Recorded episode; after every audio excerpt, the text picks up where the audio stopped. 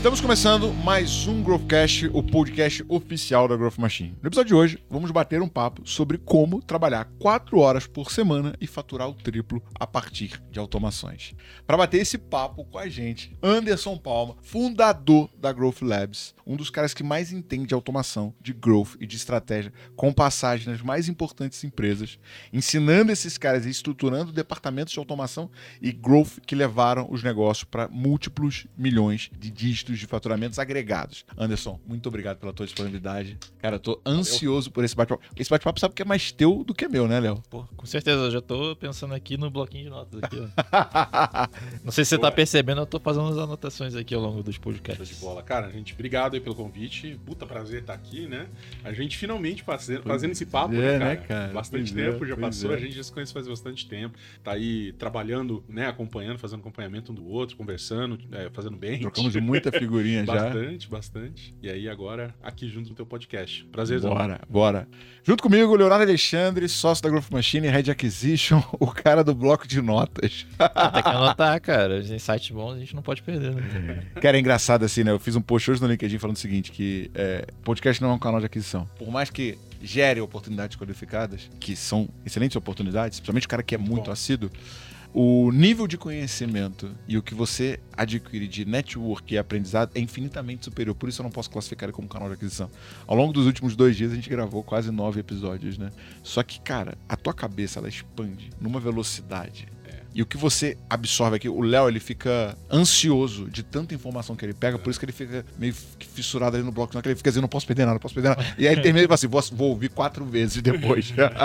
muito bom, muito bom. Mas Anderson, cara, É isso. desculpa, desculpa. Imagina, imagina. É, é legal isso, né? É bacana isso, porque no fim das contas, uma coisa que, pô, já pra começar com o aprendizado, papi- papinho de guru, mas não é papo de guru, não. É, é muito real esse negócio do network. Quando você vai fazer um network, você vai conversando com as pessoas, você vai saindo daquele limite que você tem ali de fábrica. Porque a gente tem limite de fábrica. Aquele limite que os nossos pais, que a família, que os amigos vão impondo. Quando você vai conversando com pessoas diferentes, que têm uma história diferente, isso aí já vai. A chave vai virando e a gente vai aprendendo mais e a gente vai crescendo. Por isso que é importante. Eu gosto bastante também, não só de podcast, mas de, de poder fazer. Trocar, né? Trocar, né, cara? É muito É, legal isso. é. Só que sabe o que acontece? Às vezes, quando você vai pedir uma ajuda pra um amigo, né? Eu, eu falo muito de network e eu acho que, que é fundamental a gente ter essa mentalidade de troca. né? Uhum. Não é só sugar, é também fornecer. É, sim. É, quando eu tô pedindo uma É consultoria diferente de um amigo. gratuita. É diferente de um amigo. É, é diferente de um amigo. Não sei se aí você vai falar. Não, mas não, é porque um amigo, né? Tipo, É. ninguém pede nada de um pro outro, né, cara? Você vai ajudar, de graça. É isso aí. né? Só que é, sempre tem uma questão ali da- daquele equilíbrio, né? E eu normalmente eu falo pro Léo que, cara, o podcast é uma consultoria gratuita. Só que é uma gratuita que você tá entregando valor. Porque todo mundo que sai, que passa por aqui, fecha negócio, gera cliente. Então, assim, é uma simbiose muito positiva, né? Onde um mais um é dois, um mais um se torna três. né? Verdade, verdade. Agora, Anderson, cara, conta pra galera quem que é o Anderson, como é que você caiu nesse mundo de growth, né? Pois é. E, cara, é, é longa essa história, hein, cara? É longa, é longa porque também não, tem- não tinha nada a ver, né? Acho que o, o ponto principal da minha história com o Growth, ele vem de bem antes, porque eu fazia um negócio que não tinha nada a ver, absolutamente nada a ver, que era jogar futebol. Caraca, sério? Eu joguei, eu joguei, joguei um bom tempo, joguei, eu profissionalizei. Sério? Joguei, é, jogava no Capivarinha, jogava com Elano, Sério mesmo? Cena, no. Júniors. É. E eu tinha certeza que ia jogar futebol, manja. Mas a real é que não era tão bom. então, o que aconteceu depois? Esses caras lá, foi um grupinho, Renato, não sei o quem, a galera foi pro Santos. Eu fui pro Capivariano. lá eu profissionalizei, joguei mais um ano, e aí eu falei, porra, eu lembro que tinha uma vez, que, é, tinha um zagueiro lá que ele tava renovando, o cara tinha 30 e poucos, 34 anos, e o cara tava renovando o contrato, né? Aí o cara falou, porra, renovei, não sei o quê. E na época, isso aí em 98, 99, o salário mínimo era 300 e poucos reais. E eu perguntei, quanto que você fechou? Aí ele, ah, um salário mínimo, cara, 300 e lá. E eu olhei assim, do céu, cara, com dois filhos, tá ligado? O cara vivendo, vivendo na concentração, que tinha que comer macarrãozinho com salsicha. Então, assim, não é, uma, não é a vida que todo mundo imagina, tá ligado? Todo mundo acha que o jogador todo É, mundo é rico. não, não, é uma bosta, cara. É uma vida horrível. Até você entrar, se tiver uma sorte do caralho, de Ir pra elite. né, ir pra elite. Sorte e ser bom também, né? Pra poder aparecer. É, E aí, cara, eu sei que, pô, eu tava fazendo faculdade, meu pai me obrigou. Ela assim, ó, escutem seus pais. O pai falou, não, filho, tem que estudar, né? Você vai fazer, vai- não vai parar de estudar nem fudendo. E eu fui, tava fazendo faculdade de publicidade e, pô, me formei em publicidade. Fiz, tentei outras coisas antes, mas chegou um momento, já trabalhando, depois de parar o futebol, trabalhando dentro da área, dentro assim, né, com marketing, é, marketing, atendimento, comercial, fazendo tudo numa empresa que era um plano de saúde lá de Campinas, do Veracruz. E chegou um momento, eu falei, cara, três anos que tô aqui, né, e, porra, as coisas não mudam. E não vão mudar, e não vão mudar. Eu- como que eu vou subir de cargo aqui? Eu vou subir de cargo, bom, eu posso tentar matar meu diretor aqui, de repente aparece uma, uma boquinha. Mas na verdade, o que ia acontecer se eu fizesse uma besteira dessa é que eles iam contratar outra pessoa de fora. Eu ficava com esse tipo de pensamento na cabeça e falando, cara, não vai mudar, não vai mudar. Eu preciso de alguma coisa que me dê um diferencial. O que, que eu vou fazer? Eu vou embora daqui, eu vou embora do Brasil. E aí, eu e um amigo meu, a gente conversando, né? Porra, eu, eu arrumei um trabalho à noite, na Claro, trabalhar de operador de, de telemarketing para suplementar a renda, né? Porque não era o suficiente, era pouca grana. E aí é, a gente, pô, conversando lá, os caras tinham estudado comigo, tava trampando lá, e, e a gente conversando falou, ó, vamos embora daqui, vamos aprender inglês ao menos, porque a gente volta e tem bons empregos em inglês, né, pra galera que fala inglês. E aí eu fui embora, assim, marquei tudo direitinho, chegou na última hora e falou, ah, eu não vou não. aí eu falei, eu vou, eu vou mesmo sozinho. E aí fui lá, apanhei pra caramba. Foi pra onde? Eu fui pra Irlanda. Caraca, É, e assim, chegar lá sem falar porra nenhuma, né? Mas foi uma ótima sacada, porque realmente aqui no Brasil, o percentual de pessoas que fala Sim, sim, sim. inglês é muito baixo. Cara, na época a gente usava jornal ainda, né? E você olhava o jornal, as vagas que existiam eram todas. Pô, você precisava ter habilitação AB, você precisava ter inglês, você precisava ter experiência de não sei o quê. E eu não tinha nada disso, eu tinha, tinha carta só. E eu falei, cara, não tem jeito de diferenciar, você não vai conseguir nada diferente, né? E assim, você tem que ser diferente pra conseguir alguma coisa. Isso, cara, pra mim ficou muito óbvio. Se você não fizer nada de diferente, nada vai acontecer. Depois de bastante quebrar a cabeça, você chega nesse tipo de conclusão e fala, eu vou fazer alguma coisa que vai dar uma, uma guinada. E aí eu fui pra Irlanda, trabalhei de tudo quanto é coisa lá, desde entregar jornal no semáforo, aquele metro que tem, acho, não sei, deve ter ainda aqui em São Aham, Paulo, né? aham. É, eu trabalhei de segurança em estádio de futebol, de rugby. Eu fiz um monte de coisa até eu conseguir, porque eu conheci um cara trabalhando dentro de um banco, né? Eu era segurança nesse banco. Eu conheci um cara que era de uma startup, a gente começou, virou amigo e apareceu uma vaga na empresa dele, que era CoinSpan, e ele ele falou: "Ó, vem trabalhar comigo". Eu falei: "Porra, agora". E era uma startup. Caraca, que legal. E, assim, foi muito, muito doida a virada. Então, eu tava lá em Dublin, é, até tinha um outro trampo de noite também. Esse negócio de ficar trabalhando dois turnos aí, vem de longe. Era o pai do Cris, tá ligado? Eu tenho dois É. empregos. E, porra, muito legal. E de, de noite eu ainda jogava bola um tempo, depois parei. E eu fui treinar um time de futebol. E aí, durante o dia, pô, aí dava um, aí dava um dinheiro legal, né? Porque apesar de não ser super profissional o futebol lá, cara, qualquer coisa que entrasse é euro, né, velho? Você Ah. faz qualquer coisa. Ah, é. Você faz o que você quer. E aí, lá nesse- nessa startup, eu comecei de verdade a trabalhar com coisas que eu não tinha trabalhado. Por exemplo, com e-mail marketing. Velho, eu cheguei lá sem falar inglês. Quando tinha dado um ano e meio, mais ou menos, lá, que eu consegui esse trampo. É, cara, foi muito diferente, muito diferente. Então eu acabei aprendendo bastante sobre e-mail marketing. A- comecei a aprender sobre automação aí. E lá também sobre vendas. Né? Eu fiz muita venda. É, o produto lá era um negócio muito louco, cara. Quando você. Hoje aqui no Brasil, por exemplo, você tem um bar, você tem um restaurante, você precisa de troco para fim de semana, para época que tem evento maior. Acontece a mesma coisa lá. Só que a diferença é que o banco cobra uma taxa muito grande para separar troco para você. Então, é, o que a gente começou a fazer, pô, a gente podia fazer esse trabalho, né? Só terceirização desse trabalho, separar o troco, fazer entrega, deixar na, na porta dele e a CoinSpan E fazia cobrar isso menos do que o banco. cobrar menos que o banco. E a gente ficou. é, o, Alex, né? O, o- o- fundador, ele ficou pensando muito tempo, cara, como que a gente faz isso? Onde a gente encontra moeda mais barato, dinheiro mais barato para poder fazer essa troca? Ele falou, pô, quem, quem tem muito troco e não quer? É, igreja, cassino. Tinha os dois por lá, o cara conseguiu os melhores é, Pô, foi- acordos. Foi no céu e no inferno, né? Foi no céu e no inferno. E aí o negócio deu muito certo, as coisas estão rodando até hoje lá na empresa. Mas eu fiquei, fiquei por lá quatro anos e depois que eu voltei, eu continuei Caraca, mantendo. ficou muito tempo, né? Fiquei, fiquei bastante tempo. Eu só voltei, inclusive, porque minha esposa engravidou, minha namorada na época engravidou, e a gente falou: bom, não vai ter direito de cidadania, vamos voltar pro Brasil.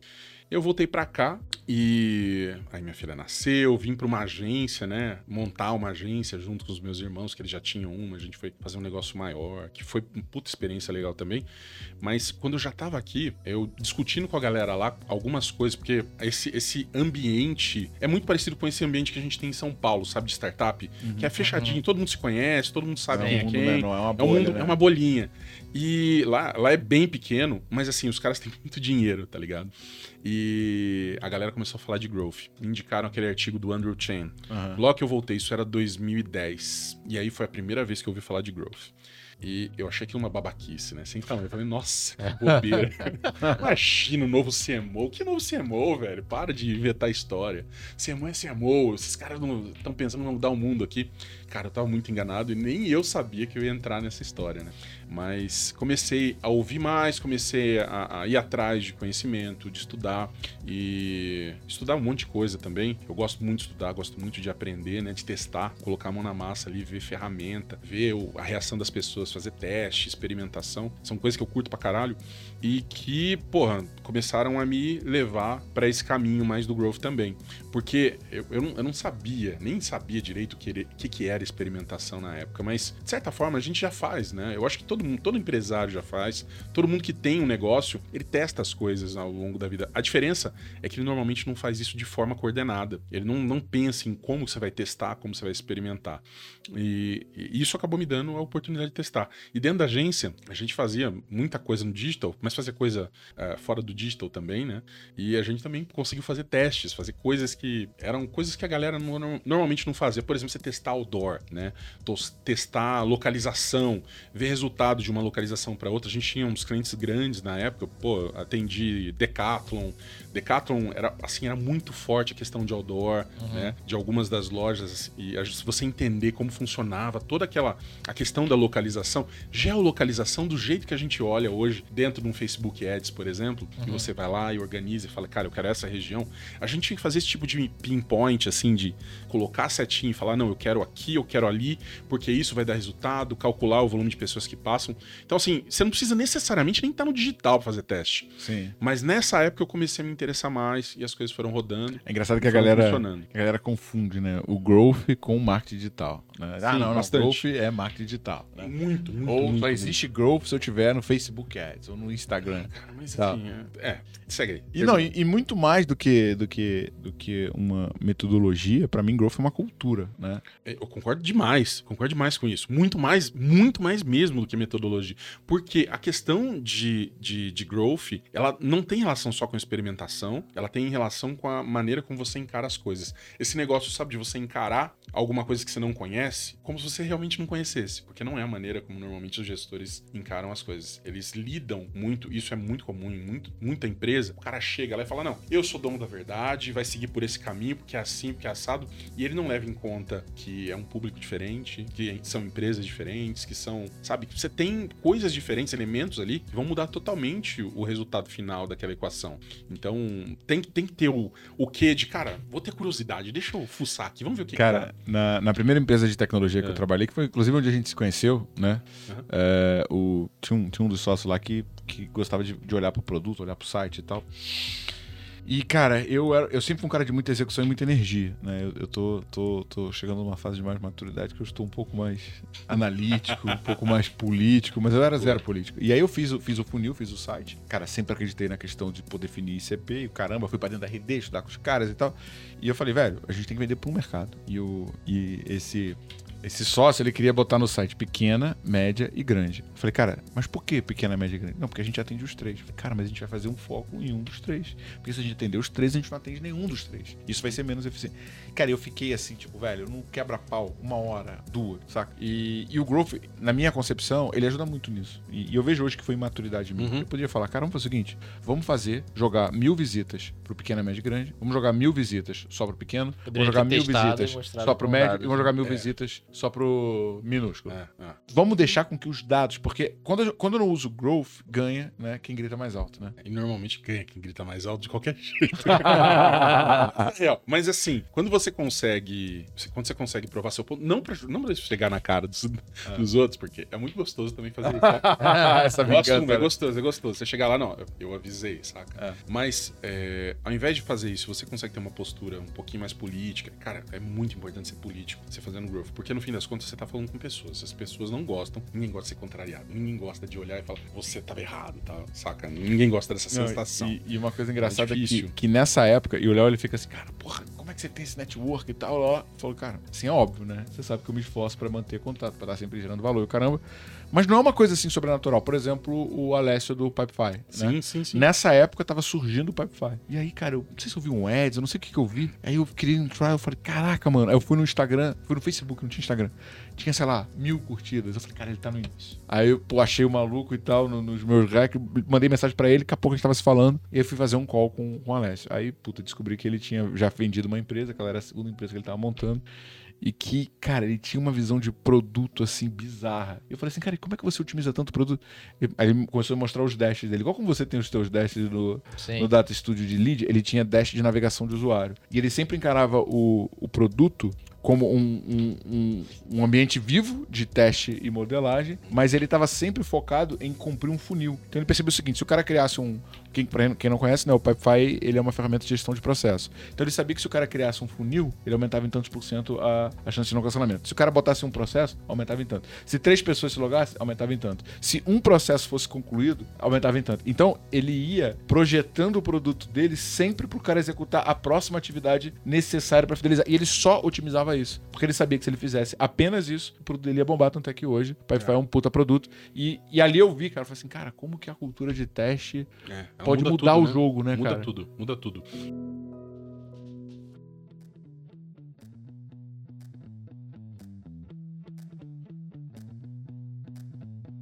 Eu, eu lembro do- desse começo também do Alessio, do pessoal lá do Pipefy, porque eu fui um dos primeiros clientes ali testando a ferramenta, usando. Eu fiquei muito puto, inclusive, porque ele era grátis, né? Ali naquele começo. Era, era. E aí, quando ele virou, eu falei, porra, não, não acredito. Os caras vão me forçar a comprar agora. Calma, eu não tenho dinheiro.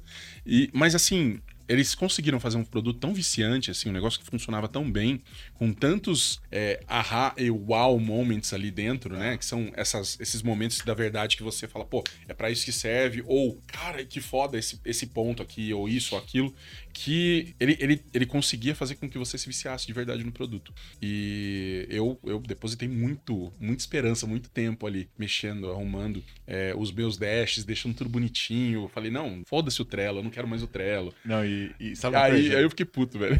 Mas depois acabei conhecendo ele também, né? Ele é gente boa. cara. Mas sabe uma coisa? Uma coisa que a gente ouviu muito aqui, né? Sobre o quê? Ter foco. Pois é, aí eu, eu perguntei pra Alessia assim, né? Porque o- um dos problemas dessa empresa que eu trabalhava é que o produto era muito grande e a gente tinha que migrar o produto de tecnologia. E eu perguntei assim, cara, e como é que você desenha roadmap e como é que você tá fazendo as novas funções? Aí, cara, o Alessio ele tem uma parada meio. Ele, é- ele tem uma parada meio jobs, assim, meio, meio guru, saca? Ele chegou pra mim e falou assim: Não, hoje em dia meu foco não é colocar funcionalidade. Tô descobrindo o que, que eu vou conseguir tirar pra que ele faça apenas uma coisa. Aí ele me mostrou um painel, ele usava Mixpanel na época, e falou assim: Thiago, ó, toda a minha cabeça é: eu preciso descobrir o pareto desse negócio aqui. Se eu melhorar os 80%, os 20% que 80% dos usuários usa e ficar muito bom nisso, não vai ter pra ninguém. E esse é meu trabalho agora. Eu tô tirando funcionalidade. Cara, que foda. E você vê, a gente tava falando de metodologia, né? Cara, metodologia, essa mesma metodologia de growth, ela não foi, ela não nasceu assim do nada, né? Não foi os caras, porra, Sean Ellis é super genial. Óbvio É, que ele é genial, é, ele é muito é, bom. é. Mas é, quem leu, não sei se você que tá aí assistindo chegou a ler o Hacking Growth do Sean Ellis, ele era um vendedor. É. É, essa era a profissão dele dentro dessas empresas. E ele era um cara que estava muito focado em tentar entender qual era o real problema que ele estava resolvendo e como que ele ia resolver esse problema. E era só isso. Era só isso. Então, de repente, surgiu algumas ideias mágicas ali e falou: vamos testar, vamos colocar isso para rodar, basicamente. Mas o que a gente viu, por exemplo, junto no Pipefy, ou em tantas outras empresas que a gente tá RD, vendo. né? O RD, Mineiro. porra, o Mineiro é foda, cara. Ele é foda, muito fora de série, assim. É. Qualquer um que tem a oportunidade de parar meia hora pra falar com ele aqui, o cara, pô, explode a cabeça. Porque ele realmente, é, ele, ele, ele pratica aquilo que ele fala, né? Ele tá, ele tá fazendo teste, ele tá experimentando e ele tem uma cabeça também que é muito, muito focada em desempenho. Que é uma coisa que às vezes eu não vejo a galera tanto de growth falar, mas assim, performance é importante pra caralho, né? Hoje, é, até, até para voltar um pouquinho para aquilo que eu tava falando, né? Que é essa relação de, de, de, de metodologia, mas hoje eu vejo muita gente falando pra caralho sobre a metodologia de growth e não consegue relacionar isso com outras metodologias, porque não tem muito métier, o cara não tem né, muito, muito, muito conhecimento. Às vezes o cara vai lá, fez um curso, falou, não, é agora, beleza, já era, eu já entendo, já sei o que é isso. E não é bem por aí, porque não é para tudo que você vai implementar essa mesma metodologia. Mas a cultura de growth, você pode rodar ela como você quiser. Qualquer lugar. Qualquer lugar. Ela faz sentido em qualquer lugar. Mas a metodologia vai depender do teu problema, né? Você usa a metodologia certa para resolver o problema certo. Pareto, 80-20 é um negócio velho pra caralho. Velho. Teoria da qualidade. Negócio, é, essas coisas PDCA. funcionam. PDC, porra, metodologia Toyota, meu amigo. Cara, esse negócio é antigo pra burro. Tem dois séculos esse negócio aí. A base disso aí é muito antiga.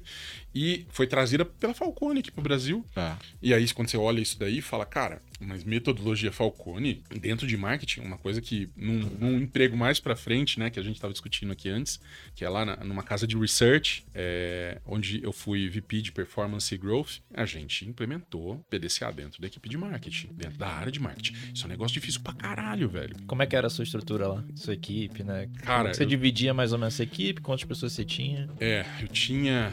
Eu tinha umas 35 pessoas dentro do time. Eu tinha duas coordenações. Uma de uma para na verdade três, desculpa. Uma para performance, outra para growth, uma para inbound.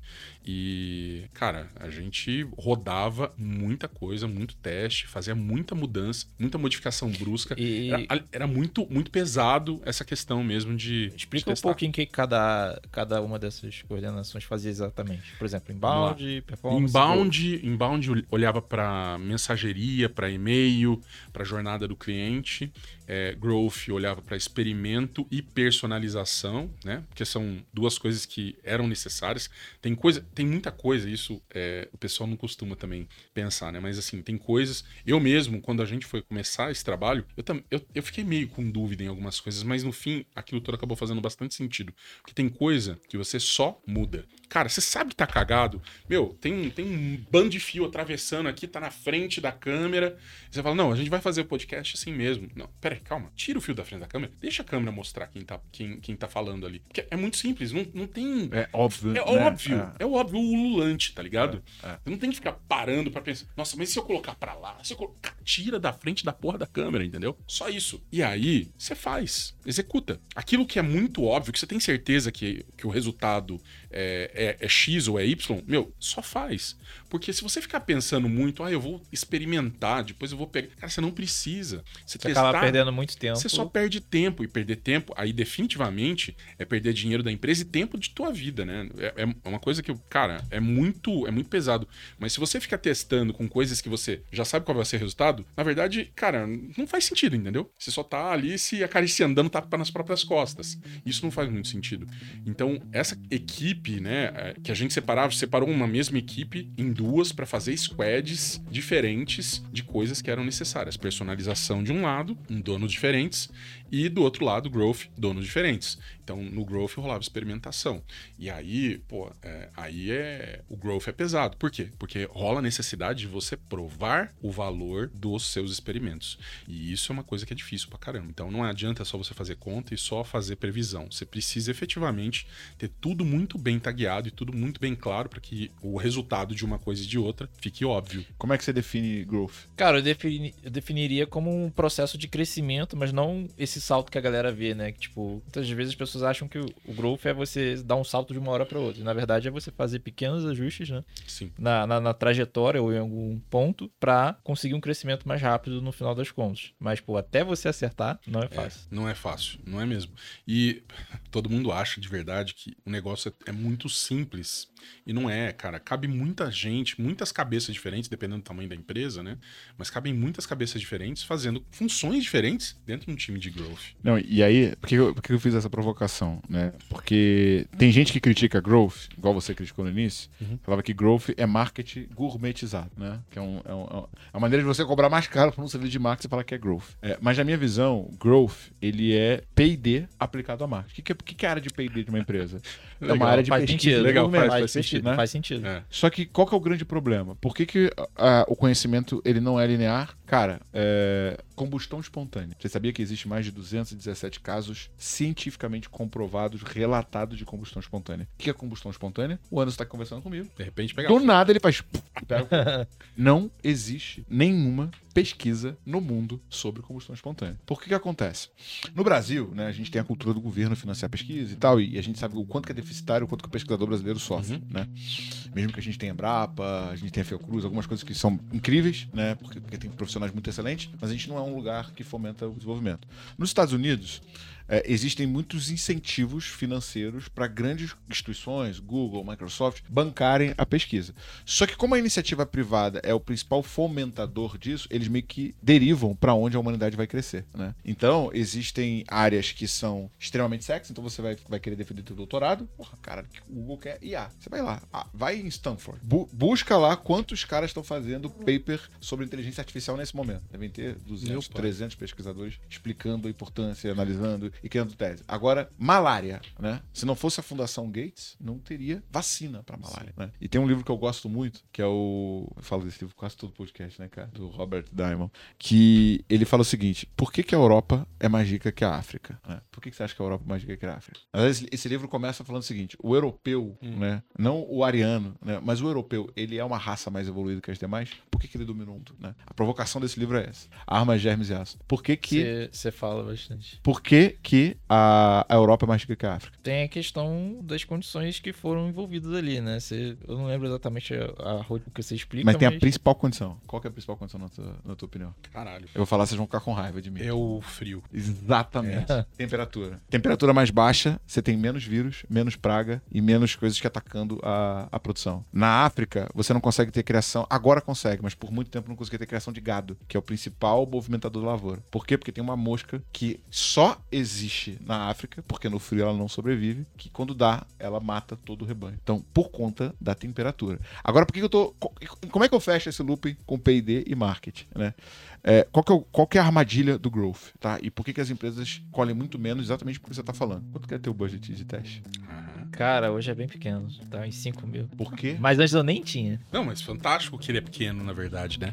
Cara, isso te faz sair demais da caixa. Da caixa. É. Não, o problema é que antes eu não tinha. Você não tinha nada. Não tinha nada. Só que sabe o que fazer- acontece? Sabe o que acontece? Eu, Mas eu- tinha, tinha o seu tempo, né? Você con- conseguia separar um pouco, ou não? Ah, tinha, tinha um tempo Porque que eu ou não, isso poderia... é budget. É, É. de certa forma, sim. É budget. pode não estar mensurado, É, né? é. Só que a grande armadilha do growth é que as pessoas veem lá o Dropbox, né? Puta, caraca, Dropbox pequenininho, ganhou todo mundo, e o cacete.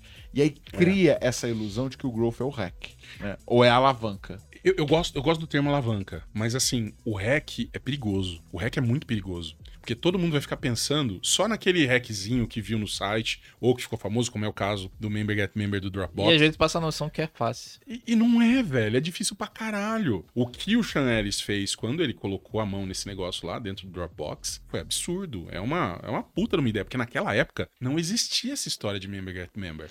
Mas Mas, ele conseguia tirar esse mesmo tipo de reporte, de ideia, de fora. Porque já existia, por exemplo, cartão de crédito trabalhando com pontos. Então, assim, é, é uma questão muito de conectar pontos, né? De conectar ideias, de onde estão vindo as coisas.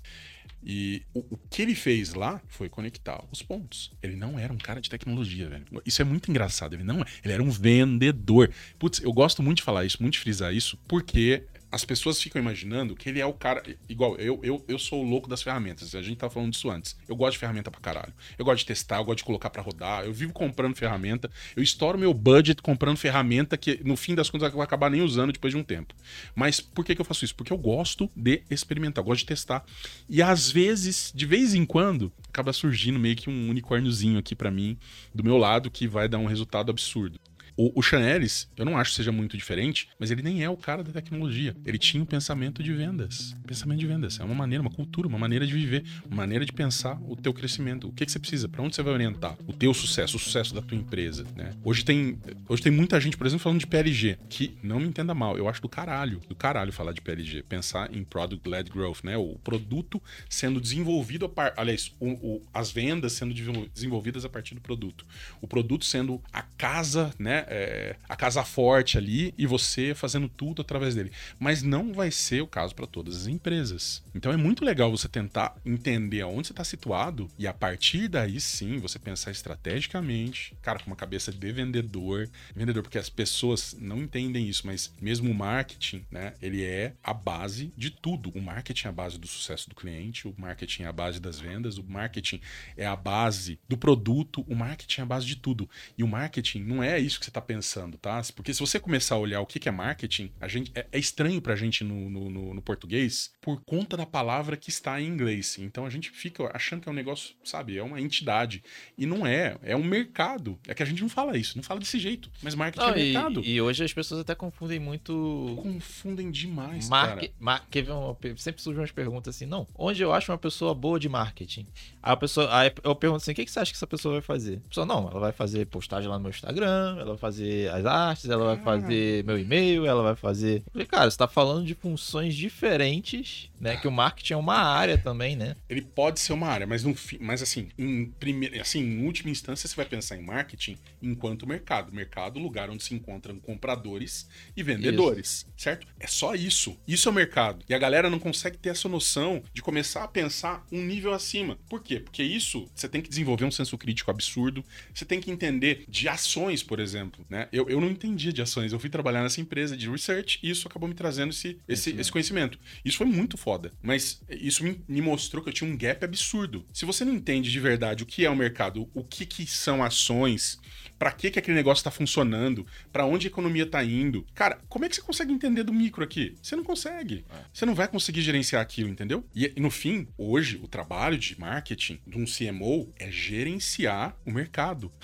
Cara, que, que cargo mais absurdo. Você não gerencia o mercado dessa maneira, entendeu? Você não, você não faz isso. Então, ter essa capacidade, a noção mesmo de onde você tá pisando, pra onde o mercado tá indo, qual é a trend, qual é a moda, né? Para onde ele tá seguindo e o que, que você pode fazer pra influenciar o mercado no momento certo, com a mensagem certa. Isso muda, isso muda.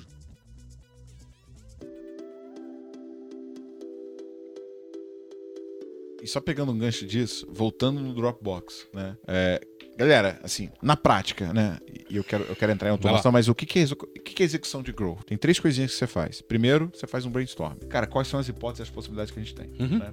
Segunda coisa. Vamos botar quatro.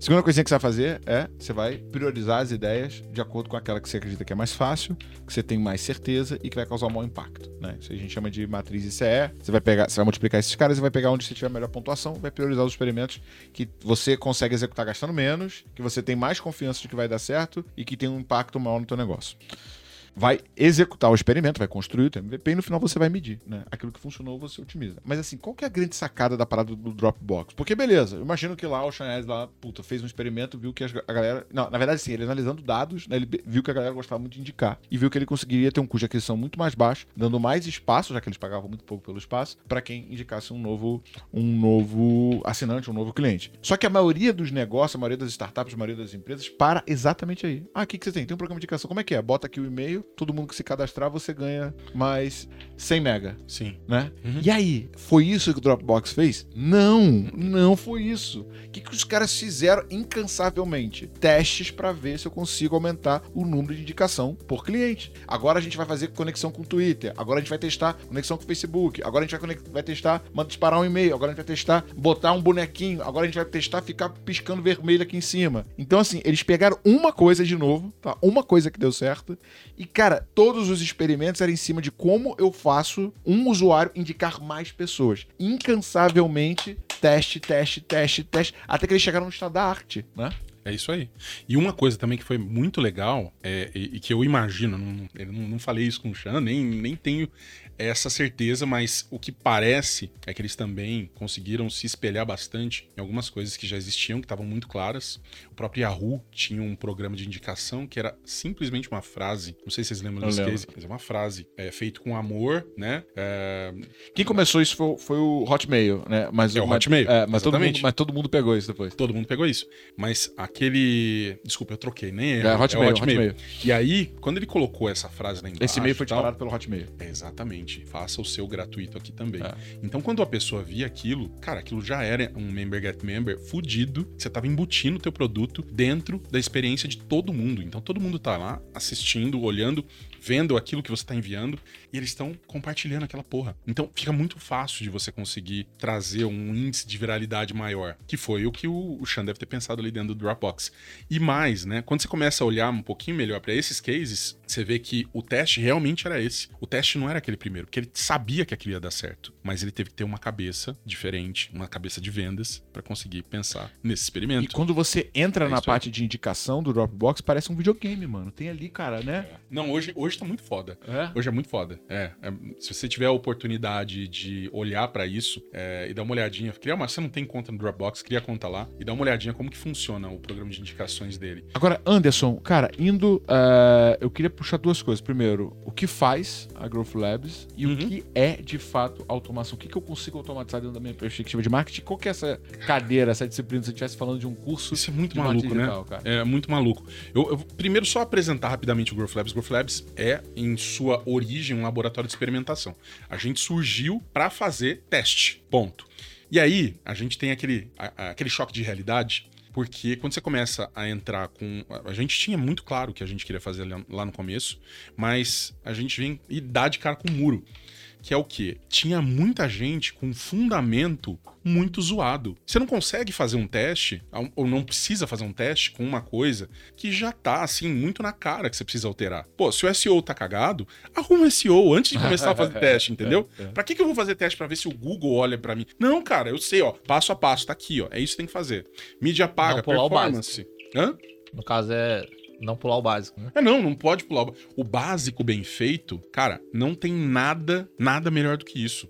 E assim, se você consegue fazer um básico bem feito, aí sim o teu próximo passo vai ser experimentação. Se você não tem o básico, para que você vai experimentar? Arruma primeiro a tua casa, faz fundamento. Fez fundamento, aí sim você começa a pensar em como você consegue extrair o máximo valor, que foi o que o Dropbox fez, como você consegue extrair o máximo valor daquele teu canal de aquisição. E é o que a galera não faz, o que a galera tem preguiça de fazer, o que a galera acha chato. Porra, mas é a parte que dá mais tesão de fazer, é experimentar. Mas antes disso, fundamenta, ajusta. O chato de arrumar a parte de experimentação, de preparar a experimentação, é fazer processo, né? É repetição, E- né? É, é. Definitivamente. definitivamente. E, e sabe o que acontece? Eu gosto sempre de fazer uma comparação de uma, de uma área, tanto de growth, quanto de marketing, quanto de venda de sucesso, com um atleta de sucesso. Muita gente acha, né, que a vida de um atleta de sucesso é divertidíssima, né? Mas Sim. não, é uma rotina quase torturante. Se alimentar bem, dormir cedo. Você foi jogador de É. futebol? Pois é, é, Treinar pra caramba. É um porre. Eu odiava treinar. Eu odiava. Não- cara, eu sempre fui gordinho, tá ligado? E assim, é, eu, eu lembro que eram especialmente cruéis comigo, exatamente por ser um pouquinho mais fofinho, tá ligado? Então, assim, se todo mundo ia correr 2km, você corria 2,5, 3. Cara, Assim, não é legal, tá ligado? Não é legal a rotina de, de você, não só de, de tentar profissionalizar, mas também a rotina de futebol ou a rotina de qualquer outro esporte. Agora, o que. Obrigado, valeu pela água. É, agora, o que é, é, que você precisa fazer pra conseguir ter sucesso em qualquer profissão, pra qualquer coisa, é rotina. Rotina, disciplina e repetição. É. A, a- a pergunta que eu mais rece- Obrigado. recebo, a pergunta que eu mais recebo na minha Obrigado. caixinha de, de, de perguntas é: qual que é o hack para eu triplicar vendas? Né? Aí eu gosto de compartilhar uma imagem, né? Hacks e fórmula, uma fila enorme, né? Uhum. E definir cliente ideal, nichar, mapear É. jornada de compra, criar processo e treinar o time. Começa com o básico bem feito. Você vai fazer a experimentação depois que você tiver feito todo tipo de personalização possível. Personalização, entenda a segmentação do teu cliente. Qual o segmento? Não precisa pensar em persona se não quiser. Aliás, acho até, até justo para alguns casos não pensar em persona. Pensa no ICP. Coloca o ICP lá. Qual que é o perfil de cliente ideal? As coisas com o mínimo possível para você também não errar. E aí depois você começa a funilar aquilo. Quais são os segmentos que eu tô trabalhando? Quais são as verticais? Que isso é uma coisa que pouca gente faz, né? Mas normalmente você vai ter personas ou ICPs ou segmentos diferentes por vertical. Por quê? Porque são produtos diferentes. É simples assim. Você vai atender públicos diferentes. E depois você começa a pensar um pouquinho mais pra frente. Beleza, eu já sei com quem que eu vou falar. Agora deixa eu ver aonde esse cara tá. Quais são os canais que eu tenho que trabalhar. E você não pode pegar tudo de uma vez. Pega um canal, escolhe um canal e vai trabalhando nesse canal e vai ser bom nesse canal. Até você ser bom nesse canal, você não pode pular pro próximo. E aí, qual o próximo passo? Meu, eu já sei com quem eu vou falar, eu sei onde esse cara tá, eu vou tentar entender qual a mensagem que eu vou colocar na frente dele. É muito simples no fim das contas. Se você para pra pensar, que mensagem que eu coloco para falar com o cara que tem essa dor XYZ? Meu, aqui, tá aqui essa mensagem, vou falar isso. E aí começa a ficar muito mais fácil. E depois tem outro ponto que eu acho legal também, que é o momento da jornada do cliente qual é o momento que esse cara tá enfrentando. Se esse cara tem que ser educado sobre o teu mercado inteiro, meu, vale a pena chegar e falar para esse cara do produto logo de cara? Não, é igual chegar e pedir a, a menina que você conheceu na balada em casamento no primeiro encontro, entendeu? Não faz o mínimo sentido. Você precisa conhecer ela, depois você vai almoçar, depois vai jantar, vai tomar um café, sei lá, vai apresentar pros pais, depois você pedir em casamento, muito tempo depois. Porque se você faz isso antes, sou estranho. Fica um negócio muito, muito estranho, né? Não é normal. Esse cara, sei lá, vai, vai abrir meus órgãos aqui na hora que eu sair com ele. É isso que ela vai pensar. Então, tenta entender que todo relacionamento é um relacionamento que funciona e ele tem micro comprometimentos ao longo do caminho. E então, precisa ser construído. Né? Precisa né? ser construído. E construção aí é palavra de ordem. Se você é capaz de entender como funciona e é capaz de construir essa jornada que faça sentido na cabeça desse cara, não precisa ser. Não tô falando pra você ter um ciclo de, de, de venda longo. Ele pode ser rápido, mas tem que passar por algumas fases. Senão, não vai fazer sentido pro cara e você vai perder a venda à toa. Então, ter essa capacidade, esse discernimento de separar essas coisas é o que vai trazer o resultado. Aí a gente fala de otimização. Aliás, antes até da experimentação, você fala de performance. Você faz otimização. PDCA, não pense em muita coisa, vai de PDCA. Ah, não, não, não. Eu não, eu não sei PDCA. Tudo bem, aprende growth. Ah, não, eu vou para vou design sprint. Tudo bem, não tem problema. Como você vai fazer isso? Qual a metodologia desde que ela caiba dentro daquele teu caso? O mais importante é isso. Você tem a base bem feita para depois você começar a pensar em experimentação.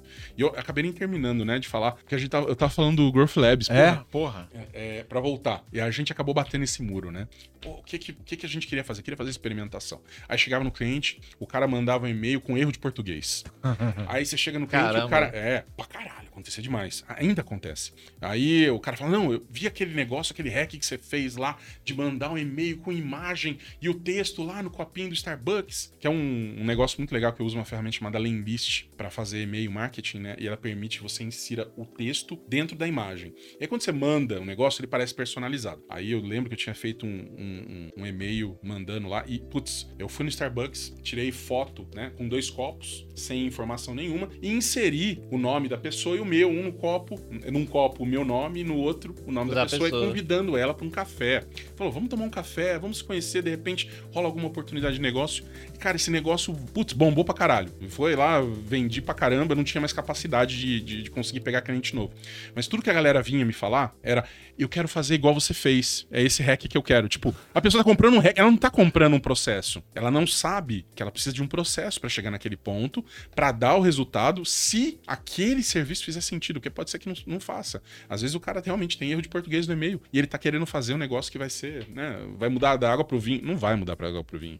Ele tem problema mais básico ali para arrumar. Ele vai precisar de uma pessoa que sabe escrever. Porra, é muito diferente. Ou o cara tem, meu, tá falando de SEO. Aí o cara tá lá e, e comprando link a dar com pau. Eu não tô nem falando que vai dar certo ou vai dar errado, mas ele não sabe nem o risco que ele tá correndo. De tomar um ban. É, de tomar um ban, porque vai acontecer, entendeu? O, o Google, ele tá ficando cada Shadow dia mais ban. esperto. É, tá cada dia mais esperto. Então, se você estiver trabalhando desse jeito, tem que tomar cuidado, né? Tem, tem uns caras que eu sei que eles sabem fazer isso, eles conseguem fazer isso bem, ainda hoje. Mas assim, se eu for apostar que você pegou o cara aqui, Júnior, colocou ele para rodar um negócio e você acha de verdade que o cara vai colocar, que ele vai conseguir tá, é, trazer resultado colocando é, palavras escondidas, igual se fazia antigamente, né? Que você colocava é, o texto na mesma cor da, da, da, da do background para esconder que tinha aquela informação. O cara, a galera fazia SEO assim, né? E o cara que tá. Texto branco. Texto branco é, texto branco texto branco, branca. branco com fundo branco. É, aí, porra, você sabe que não vai funcionar hoje em dia, entendeu? Você sabe que vai dar merda. Então, ter um cuidado com isso e saber exatamente que esse cara, ele precisa ter um certo conhecimento para fazer a base, para depois você pensar nos experimentos, é importante. E aí a gente foi lá e entendeu isso e começou a entregar outros serviços. Então, hoje, a gente, além de experimentação, a gente faz serviços de otimização de conversão, a gente faz bastante isso e faz muita coisa também de performance. Então, eu tenho hoje consultoria de growth, eu tenho execução de performance, de dados e também é, essa questão de CRO que pra gente faz toda a diferença. Faz então, a diferença. basicamente o que a gente tá fazendo é eu pego o funil inteiro dele ali quando eu vou executar. Normalmente é isso que acabam pedindo pra gente. Pega o funil inteiro, ajusta o funil, faz o funil rodar, faz dar dinheiro, faz ter retorno e o cara pode continuar com o processo dele. Agora, sabe que uma mensagem que eu recebo muito, né? Tanto no LinkedIn quanto no Instagram é, cara, qual que é a melhor ferramenta de automatização do LinkedIn, né?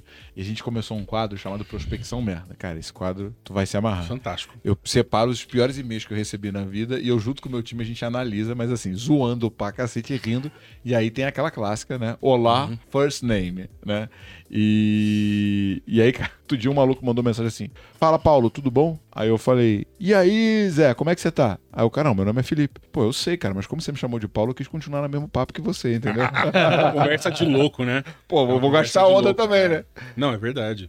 Então, assim, é... Puta, qual que é a melhor ferramenta de automação que eu posso utilizar? Cara, primeira coisa, valida qualquer mensagem que as pessoas te respondem, otimiza o teu copy, usa um AIDA, usa um assunto legal, Sim. descobre o que provoca o teu cliente a refletir e fazer com que ele se interesse em te responder. Porque se você mandar essa mensagem merda que você tá mandando agora pra mil pessoas, Uhum. você só vai criar mil inimigos que vão te ignorar e que você já perdeu qualquer possibilidade de vendas. Pois é. é. é muito isso, né? Porque é, as pessoas pensam que, porra, tá tudo errado com outbound. Por quê? Porque tá todo mundo fazendo a mesma coisa. E, e essa é a beleza, na verdade, né? Porque se você é capaz de fazer algo diferente do que todo mundo tá fazendo, você aparece. As pessoas vão lembrar de você. Se você faz a mesma coisa que todo mundo tá fazendo, começa a ficar difícil. O problema não tá no outbound. O problema tá na mensagem que você tá usando para fazer outbound. O que, que você tá colocando para conectar? Esses dias eu fiz um post no LinkedIn falando exatamente disso. Eu tinha dado um exemplo, pô, qual, qual o elemento de conexão que você tá usando dentro da tua mensagem? É, pô, sei lá, você estudou na mesma escola que a pessoa, você conhece uma pessoa em comum, você tem alguma coisa em comum com essa pessoa que você que possa trazer um pouco de empatia para esse cara? As pessoas não usam isso. As pessoas vêm tentando vender diretamente. E como todo mundo tá fazendo a mesma coisa, isso já funcionou, tá? Já funcionou chegar e eu vou vender. pra caralho. Caralho, eu, O mesmo fiz venda assim. 2.0 é incrível. Fantástico. Mas se você continuar fazendo exatamente igual todo mundo tá fazendo, Ou coisa que tem mais de 10 anos. que é um outro problema, né? Dos hacks que a pessoa pega em qualquer site aí. É, o cara olha, porra, tá funcionando isso, então deixa eu fazer aqui porque vai funcionar também. Não é por aí. Contextualiza automação, né? Dá um exemplo do que você usa de automação de marketing hoje pra gente descer nas ferramentas que o Anderson tá usando. Cara, hoje a gente usa uma porrada de ferramentas, né? Mas citando de maneira rápida ali um processo. Eu vou botar na prática, tá? Hoje a gente tem um formulário, né? Onde a pessoa pode aplicar. Uhum. Inclusive a gente já tá vendo como botar bot, essas outras coisas, mudar Ah, isso. legal. Mas antes de colocar um bot, a gente resolveu testar algumas coisas dentro desse formulário. Aham. Por exemplo, dependendo do que a pessoa preenche, ela recebe uma resposta diferente. Então hoje a gente tem um Legal. score dentro do formulário, faz uma, toda uma pontuação e ela recebe, recebe uma resposta diferente. Não só auto- já direto ali na página, né? Mas também ela recebe uma resposta diferente na ponta de e-mail. Então a gente personalizou os e-mails de acordo com o que a pessoa trabalha ali. Então a gente estruturou todo um processo de automação Perfeito. um funil que personaliza mais para perfil da pessoa ali, que é do que, que ela percorreu dentro do nosso percurso, né? E para essa automação em si, hoje a gente usa o Typeform e o Active, né? São Legal. as duas ferramentas que a gente usa atualmente. É, a gente agora está testando um novo, uma nova estrutura de automação, né? Que meio que faz a mesma coisa que a anterior, que é da nossa estrutura anterior que a gente tinha, só que antes a gente tinha uma porrada de automação separada e hoje a gente tem uma coisa muito mais consolidada e simples. Porque que a gente resolveu simplificar para conseguir mensurar melhor os resultados e trabalhar melhor ali os testes, né? Otimizações, Perfeito. personalizações. Então a gente Legal. está indo justamente nessa direção atualmente. Boa, boa. Bem legal. Cara, e o que, que você tá fazendo, cara? Conta aí. Quais são as ferramentas que você tá testando? Quais são as grandes alavancas, os grandes insights que você. Cara, Tem de isso, novidade. isso, isso eu acho bem legal. Porque assim, você vai ver, provavelmente, você vai entrar no meu site, meu site tá um ano, velho. Sem muita alteração. Mas a gente faz muita coisa junto com os clientes. Porque eu tô colocando a mão na massa muitas vezes junto com eles. E aí, a gente acaba descobrindo as coisas legais, né? É, E assim, a, a mais nova é, coisa que você pode começar a pensar é no chat GPT, né? Que tá absurdo. Eu não sei se vocês chegaram a dar uma olhada nisso, mas é, o funcionamento disso, cara, o Elon é foda. Pra começar com esse Você tá usando, aqui. você tá usando o GPT? Eu tô testando, eu tô testando. E, cara, eu consigo criar copy naquela porra. Ela você vem dá o quase padrão de pronta. resposta que você que o cara faça. Eu vou conversando com o bot até chegar onde eu quero. Então, ó, pô, cria uma copy para um produto financeiro é, que vende XYZ e que se baseie nesse, nesse, nesse, nesse concorrente. Ele vai me dar uma cópia. Eu falo, ok, mas agora deixa isso mais informal ou traga isso pra. Olha, Cara, entregaram o teu Isso segredo, é, hein? isso é do caralho. Isso é do caralho. E aí você consegue testar algumas coisas. Ele funciona melhor em inglês, tá? Só pra todo mundo saber. Mas você pode depois usar simplesmente o Google Translate Ah. e transformar isso pra tua realidade. Uma coisa que dá pra fazer também, que eu já testei com o cliente, é você pegar o chat GPT e você criar post. Ó, cria post pra mim falando sobre determinado assunto. Meu, Isso você é joga essa. É, é lógico. você- Coloca essa porra pra rodar, entendeu? Isso é muito legal e não é automação ainda exatamente. É automação do processo de execução, porque você pode falar, usa o, o AIDA, aten- usa atenção no começo, depois Agiliza. agiliza demais. Então você começa e você acelera muito o teu processo. Cara, escuta. A gente foi, a gente foi gravar um podcast com o Rabino Perchá, que é um rabino, né, vai ser? É, hiper conhecido. E, e aí, cara, tipo, puta, tem, tem uma questão da prosperidade judaica que é muito forte, né? Uhum. Eu perguntei pra OpenAI, quantos judeus ganharam o prêmio Nobel na história? Aí ela, 35. Cacete. Quantos do Brasil? Nenhum. é foda, né? É, aí eu perguntei assim: é, existe realmente prosperidade judaica? Não tem como negar. Judeus realmente têm uma habilidade muito grande de ser bem-sucedidos nas coisas que eles executam. Aham. Então, assim, tu vê como é que, como é, que é o nível. E no, eu, eu fiz três posts. Inclusive, um dos meus posts mais virais do Instagram, logo depois da, da derrota do Brasil, foi a Iá que fez. Eu falei, cara, post, tristeza, derrota, Tite. Pum, saiu lá um Instagram. Saiu Não, lá que o pessoal pirar agora, o pessoal, ó, você pode ir lá marcar o Thiago no, no- nos stories, você vai ver, vai ter uma resposta automática lá pra você. Mais uma automação. Mas Boa. assim, cara, é, e depois eu fiz um outro post. Cara, o que, que eu tava testando? Eu tava testando ter pouco trabalho pra ver se ficava com qualidade. Então eu falei, Uhum. falar sobre vendas de maneira emocional, tratando sobre superação. Cara, Ficou perfeito o post. É muito bom, é muito bom. Essa, essas ferramentas, e eu acho que vai ser pago daqui a pouco, tá? Eles não, Eu vão também. ficar, Sim. não vão ficar segurando desse jeito assim, não. Porque o negócio já tá funcionando bem pra caramba. Mas assim, essas ferramentas, elas vão acabar substituindo a galera júnior, velho. Eu tenho, assim, muito. Pode, pode de repente nem substituir ou melhorar, de repente, o trabalho desses caras pra eles fazerem outras coisas, liberar. Mas assim, eu me preocuparia, nesse momento, em tentar usar esses negócios pra conseguir, né? Escala. É, escala. Vai melhorar, vai acelerar agora. Bota o pé no acelerador, porque definitivamente, daqui a pouco isso também vira carne de pescoço. Entendeu? Então, vai ficar todo mundo fazendo a mesma coisa, do mesmo jeito que todo mundo tá fazendo aí, vai ter outbound. que, aí vai ter que É, quebrar o padrão. é- que Quebrar o padrão. Quebrar o padrão é a palavra-chave. Você precisa mudar, não dá pra fazer a mesma que todo mundo tá fazendo. E olhando também, porra, tem muita ferramenta. é, tem, tem um amigo meu fazendo, pô, um experimento lá também com o chat GP3 e bot de WhatsApp, por exemplo. Cara, ele tá juntando as duas coisas pra trazer conversas totalmente loucas. Cara, vai ser, vai ser Isso é muito legal. E pensando também, né, voltando para aquela questão de quem que é teu público, com quem você fala. Eu acho que esse é um dos pontos mais importantes depois de você olhar com, com quem você tá falando, você olhar onde esse cara tá, né? E pensar que, na verdade, a maior parte das pessoas tá no WhatsApp. Quase todo mundo tá no WhatsApp. Então, tentar usar automação ali. Tem muitas ferramentas, desde o bot conversa, bot bis, tem muita ferramenta que ajuda a fazer esse trabalho de conversa pelo e prospecção até, usando o WhatsApp. Pensa que você pode misturar isso sim com ferramentas de inteligência Lembrando artificial. que prospecção não é spam. É. Não, spam. É, não, senão você vai pra prospecção merda e depois não vai ficar puto comigo. é, é- é feio até de dizer, né? Porque a galera pensa. Eu tô falando de ferramenta aqui porque eu gosto de falar de ferramenta e a gente tinha combinado de falar. Mas a real, é assim, ó, dá um passinho pra trás se puder e pensa no que você tá fazendo primeiro. né? Estratégia, É, estratégia vem antes. processo, É ferramenta. Isso, é isso. Anderson, cara, você teve importantes passagens, você construiu algumas estratégias de growth muito bem sucedidas. Se fosse dar uma dica pra galera que acompanha a gente até aqui, você falasse, cara, preste atenção nisso, porque isso pode fazer diferença pra você. Qual o teu principal ponto assim de inflexão, ou que você viu que realmente faz a diferença? Cara, a- a- o, que muito, o que faz mais a diferença pra qualquer tipo de trabalho, eu vou falar uma coisa que é- não é aleatória, tá? Mas é, é- é muito boba se você começa a parar pra pensar, que é a organização, que eu não tenho, uma coisa que eu não tenho, tá? Eu não sou organizado.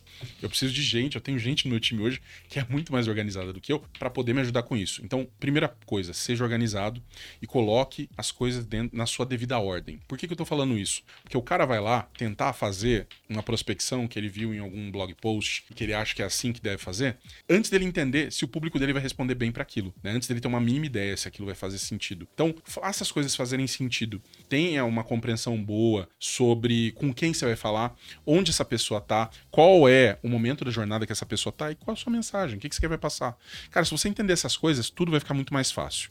Aí você entra um pouquinho no, no campo da- das ferramentas, assim, de olhar qual o processo. Tudo que tá funcionando ganha escala. o que está funcionando ganha escala. Não vai fazer uma automação de um negócio que você não testou ainda, que é uma outra coisa que a galera faz pra caralho. E eu não consigo entender a relação disso, cara. Eu não consigo entender. O cara sempre.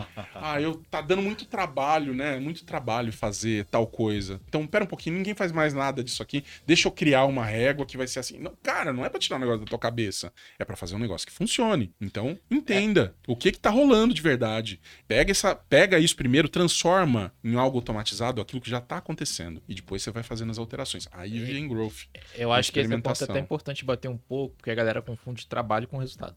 Ah, muito, muito. Cara, trabalho não é resultado. Não, Ponto. Você pode trabalhar pra caramba e não ter resultado nenhum. sim. Né? E, e ainda e entrando nessa questão de construir, sair construindo Deixa eu, só- as deixa eu coisas. só pegar né? um gancho do trabalho no resultado. Eu morava numa casa, não sei se você chegou isso nessa casa, no da Boa Vista.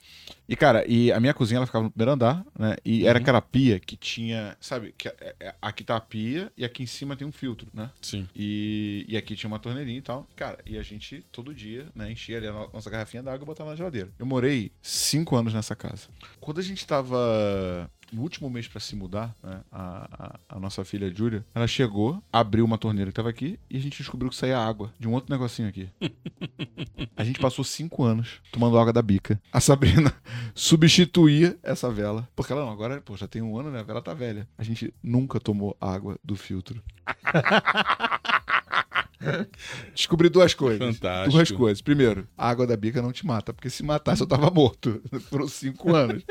Segunda coisa, cara, é, você pode ter a melhor ferramenta do mundo. Você pode se esforçar pra caramba. Se você não ler o manual e aprender a usar ela, Triste isso, você velho. não vai ter resultado nenhum, cara. Cara, Exatamente nesse ponto Exato, exato. E uma coisa que até que eu até convido a galera a pensar, né? Que às vezes ele sai contratando uma porrada de ferramenta e tal, não sei o que, pô, isso é legal, aquilo é legal. Quanto você tá explorando dessas ferramentas efetivamente, né? Tipo, quanto do potencial dessas ferramentas você sabe tá explorando, ou alguém da sua equipe tá explorando, tá usando. E revisa seu custo em cima disso, cara. Se tá fazendo sentido. Porque às vezes você tem uma ferramenta ali que você não tá nem usando e tá pagando. Isso, é- isso é fantástico. Hoje, o meu budget dentro do Growth Labs, meu budget de experimentação, ele tem uma parte que é utilizada para contratação de ferramenta. Eu já estourei, já aquilo que eu estava falando para você, já estourei, mas assim, a real é, se você não está experimentando, e experimentar não é necessariamente só com aquilo que existe dentro de casa. Você pode experimentar com coisas novas, testar ferramentas novas, coisas que podem vir a fazer sentido.